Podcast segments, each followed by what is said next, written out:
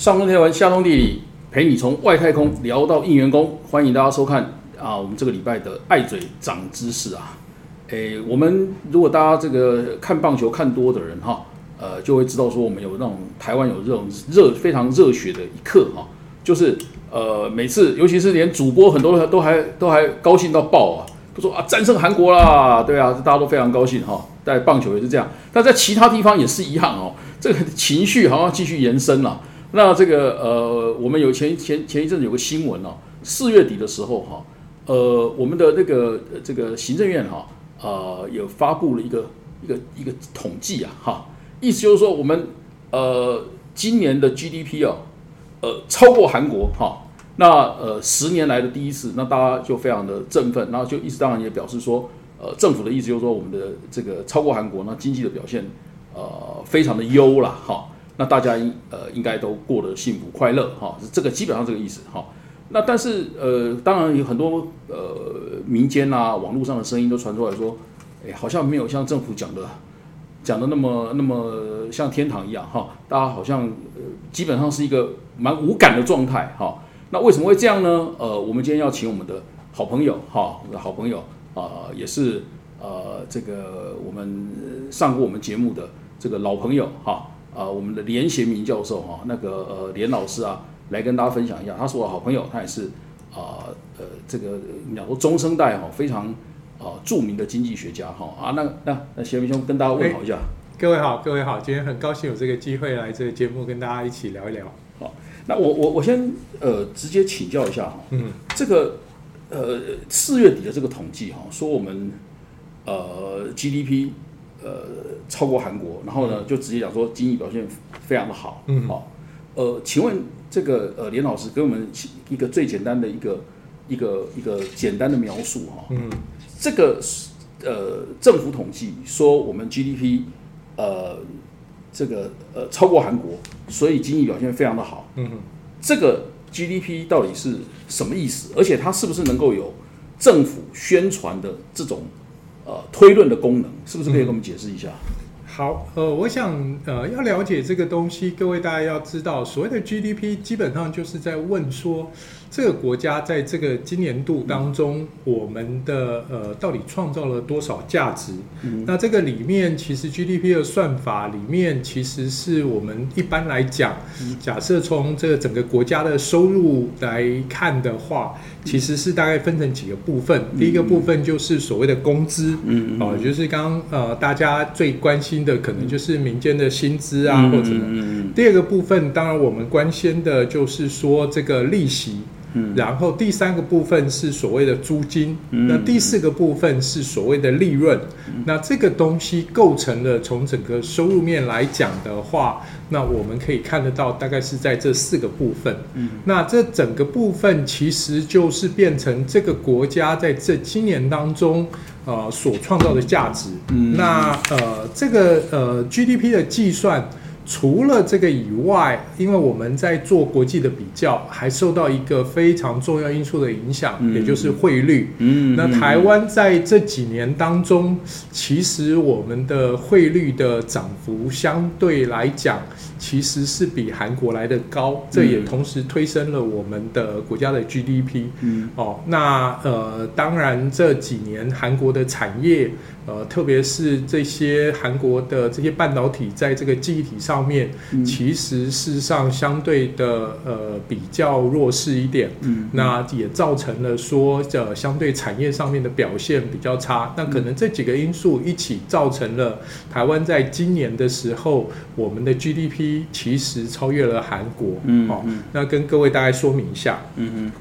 那现在他现在按照那个呃这个相呃政府的这个统计哈，嗯，呃他是说二零二二年哈台湾现在是三万两千八百一十一块美金了哈，所以刚刚那个呃贤明兄讲的那个说换算为什么汇率有关系，就大家都要拿换算成美元才能去比嘛，哈，没错，所以如果台币。呃，对美元是升值的话，那它如果韩如果韩元是贬值，当然我们换成美金就会占一些便宜哈。对，所以哎，不管那，所以现在的我们现在是三万两千八百一十一块美金哈，超过南韩。好，那可是这个刚刚您的解释以后，我们就呃接来到我们的第二个问题哈，就是说呃为什么这个大家的基本的反应哈，嗯，呃，是是说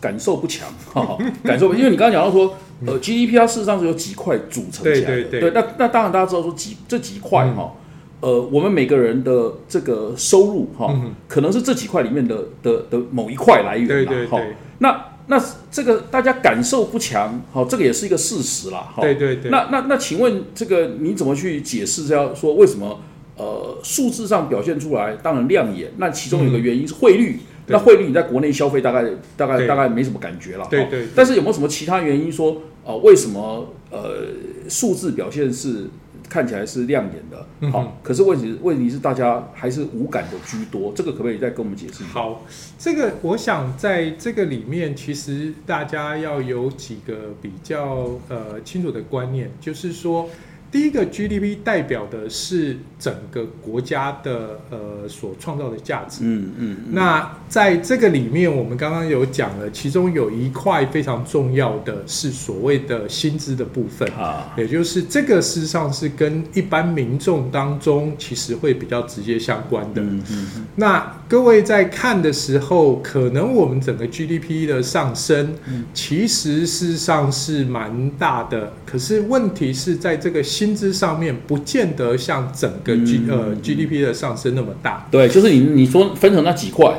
可是，在薪资这一块，其实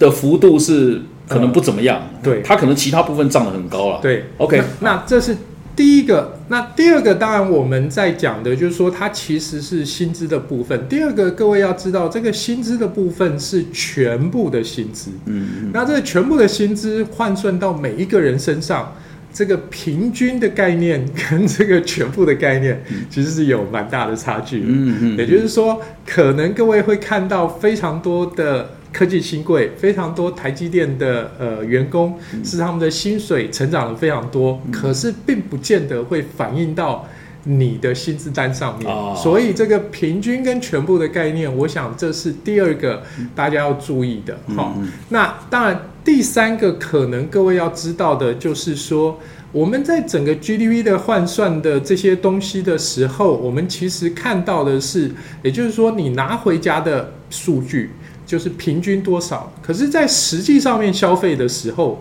还有另外一个蛮重要的因素，就是我们在讲的物价膨胀。嗯嗯也就是说，你拿回家了多少钱，跟你能够买了多少钱，其实还会受到物价的影响。嗯那这几年当中，其实特别是在今年的时候，台湾的物价膨胀事实上第一次超过，大概在这三四年当中，第一次超过百分之三。嗯所以对很多的呃民众来讲，他的薪水的成长不见得超过百分之三，可是他的物价其实超过了百分之三。嗯所以在整体来看，我们可能事实上觉得说，整个国家的 GDP 上升，可是我想应该还是有相当比例的民众其实并没有感受到这些，这三个因素都有可能会造成说，我们事实上是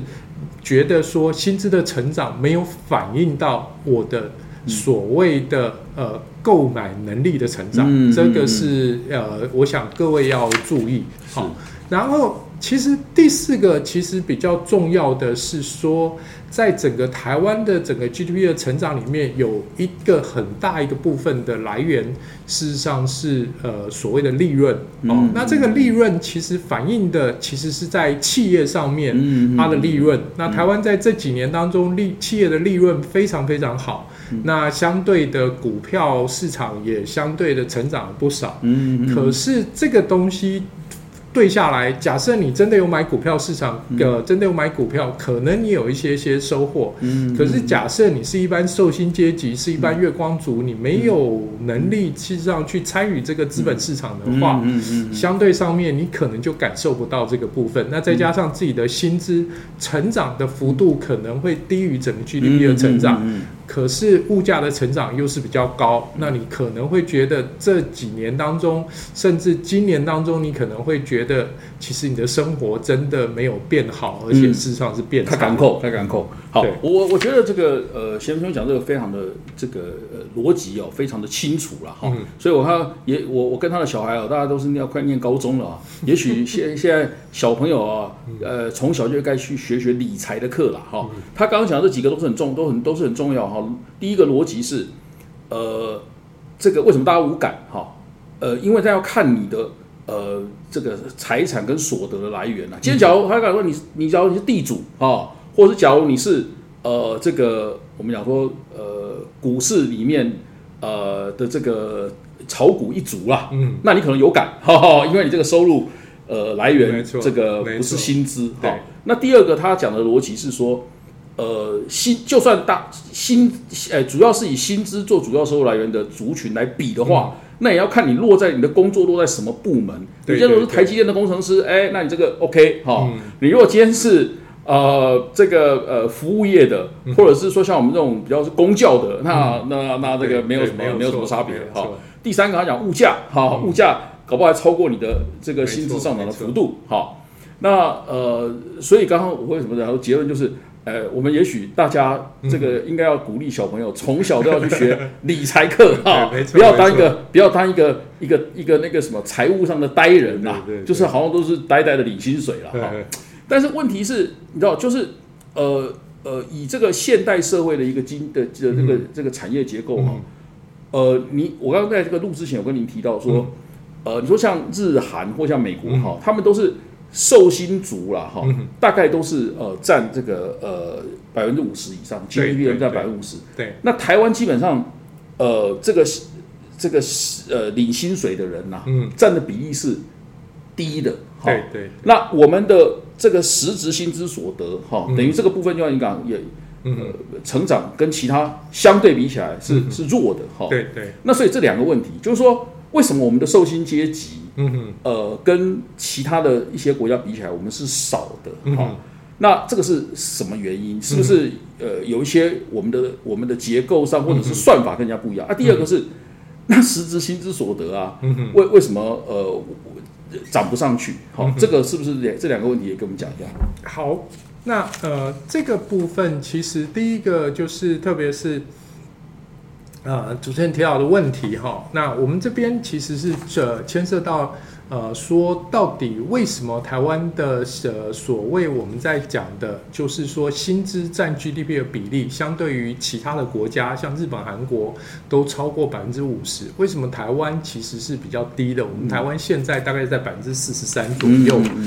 那这个跟产业的结构有相当大的关系、嗯哦。我们知道台湾事实上呃有一个很重要的就是特性，是我们以中小企业为主。嗯事实上，我们有非常多的公司，它这个公司的成员是在的只有五个人以下。嗯那在这个里面，很可能是所谓的我们在讲的家庭式的工厂、嗯哦，就是说呃的太太先生太太，我们在开玩笑说太太总经理先生呃呃董事长，大概是这种的产业的。那就没有薪资的问题。这个里面就会变成说，台湾有非常多的呃企业，其实他们的这些公司里面，我们因为在这个里面是中小企业，所以他们没有领所谓的薪资，他们事实上是领所谓的分红。嗯这些分红其实就进到所谓的利润，所以台湾长期以来我们的薪资的比例其实是比日本、韩国来的低哦。这一点事实上是在资料里面的长期以来都看到这个趋势。嗯不过第二个其实也碰到的问题就是说，在呃很多国家里面，其实是在这个薪资所得上面。相较于这些所谓的呃这些企业主，企业主很多的像我们在讲的资本利得、财产呐、股票的所得，事实上在这些国家里面，其实都必须要课税。那课税了以后，它可能会透过一些所谓的机制移转给我们这些所谓比较低薪的民众。可是台湾在这个部分的机制，说实在的，并不是相当的强。我们台湾在呃所谓的股票里面，我们有所谓的呃这个呃成交，交易交易税交易税，那我们没有所谓的所得税哎哦。那在这课中都失败啊，课中几次都失败啊，哎，这个这个事实上是在念我们念财税的，其实是说实在的，是蛮汗颜的。也就是说，台湾其实尝试了几次，其实在这上面都失败。不但失败，而且那个结论都结果都蛮惨烈的，烈的是谁推谁死啊，基本上都是这样。对我们为了这个东西，其实有四个财政部长下台。对对对对哦对，那在这个里面，这是第一个。那第二个，事实上蛮重要的东西是说，其实台湾相对于很多的国家来讲，特别是对企业主来讲，这企业主假设把这些资产移到国外，嗯。我们比较难去掌握他们的所得、他们的财产，因为呃，台湾在跟很多国家上面其实是没有签所谓的租税协定，因为国际关系的关系，嗯。所以相对上面就变成这些企业主在房子啊，在这些资产啊，在这些呃股票，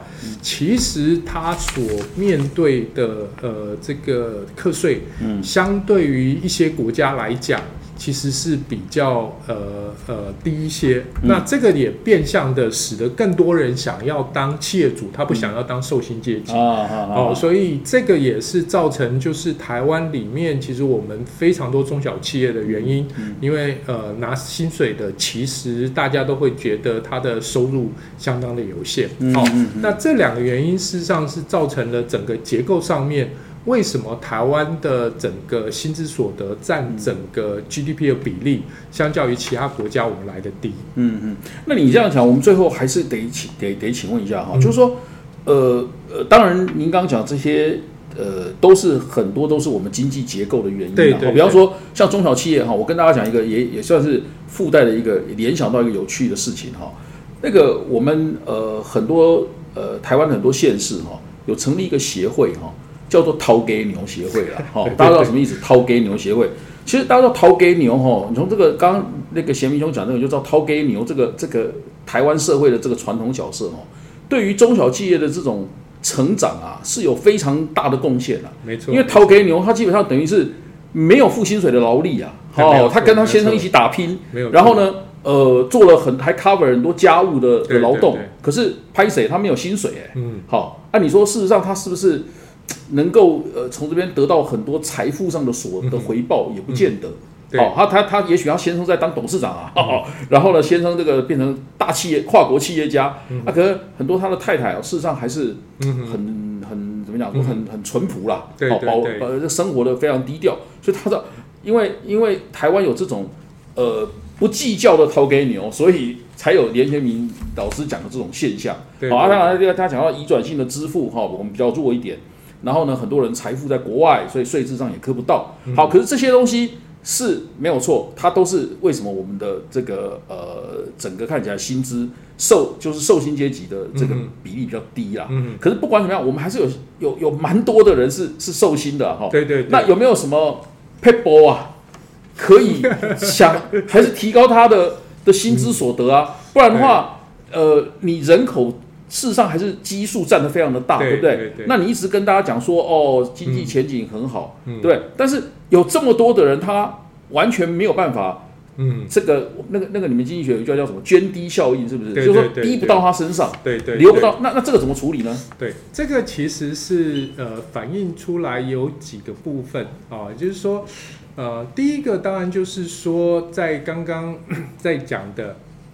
特别是我们在说的，其实是说，在这个里面，其实这些受薪阶级怎么样在这个所谓的经济成长中获益嗯哦。那台湾比较的多的受薪阶级，其实我们台湾的服务业，假设我记得没有错，大概吸纳了百分之七十左右的就业。嗯嗯那问题是，我们的服务业，其实各位假设注意的话，台湾吃一个便当，真的比在国外吃一顿，嗯其实便宜蛮多的。嗯哦，台湾的这些物价其实水准相对比较低，嗯那事实上这些都是变成是我们非常多的服务业这些大家里面，事实上是呃呃成本上面其实是。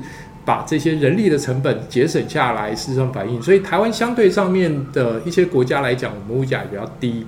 可是比较大的问题是说，那我们要怎么样子去提高这些所谓服务业的就业？嗯好、那在这个上面，特别是在的前面的时候，呃，在差不多十年前的时候，其实台湾很多有钱人的。呃，事实上都是在国外，特别是在呃中国上面，其实在那边的定居。嗯，整个疫情过后了以后，事实上把非常多的人赶回来。嗯，那这个就业呃回来了，事实上提高了消费能力，事实上应该可以慢慢的对这些所谓服务业的薪资造成一些呃效果。事实上，假设各位对这个呃就业有一些了解的话，台湾最近的就业市场事实上。是相当的紧凑，嗯，很多产业都说找不到人，缺工了。对，那我们希望这些缺工可以让这些呃企业主转换成提高薪资哦，因为。毕竟只有把薪资提高了，才能够吸引更多的人来进呃来你的公司。那这个部分是我觉得第一个要努力的。嗯，第二个是说在台湾的时候，在过去的时候，其实我们的整个就业市场是比较呃我们在讲的是的这个。呃，以台湾为主的本土市场，嗯，可是随着整个呃台积电呐这些七科技产业，事实上越来越在国际上面受到重视。现在国外的非常多的科技产业开始来台湾求财，嗯，我们也希望说透过这些国际产业，事实上他们对整个呃劳动人力，特别是高技术人力的需求，能够慢慢的把这些拉上去，嗯，然后拉上去了以后呢？转换成这个所谓的消费能力，其实去使得说这个呃，在呃服务业的薪资也可以慢慢的成长。嗯，好，那第三个趋势事实上是各位要注意的是，台湾的呃人口，特别是这个新生人口一直不断的下降。哦，我们的少子化其实已经慢慢的影响到我们整个新的劳动力的投入了。嗯，所以在这个上面。对于新的劳动力越来越有限的情况之下，也慢慢的使得我们的薪资被迫的一直不断的要提高。嗯，可能并不是一个呃一两年事情，可是我们预期是大概在五年、十年之内，其实台湾的劳动市场越来越感受到这个状况，因为现在跟对岸的状况是不太可能是进行所谓的。呃，这个国际分工哦，那很多的这些产业都必须要转回来，因为在国际上要求台湾必须要呃做所谓的两套的 supply chain 的这个呃供应链的上面。那这个东西，我觉得这几个趋势来讲，长期都对台湾这些劳工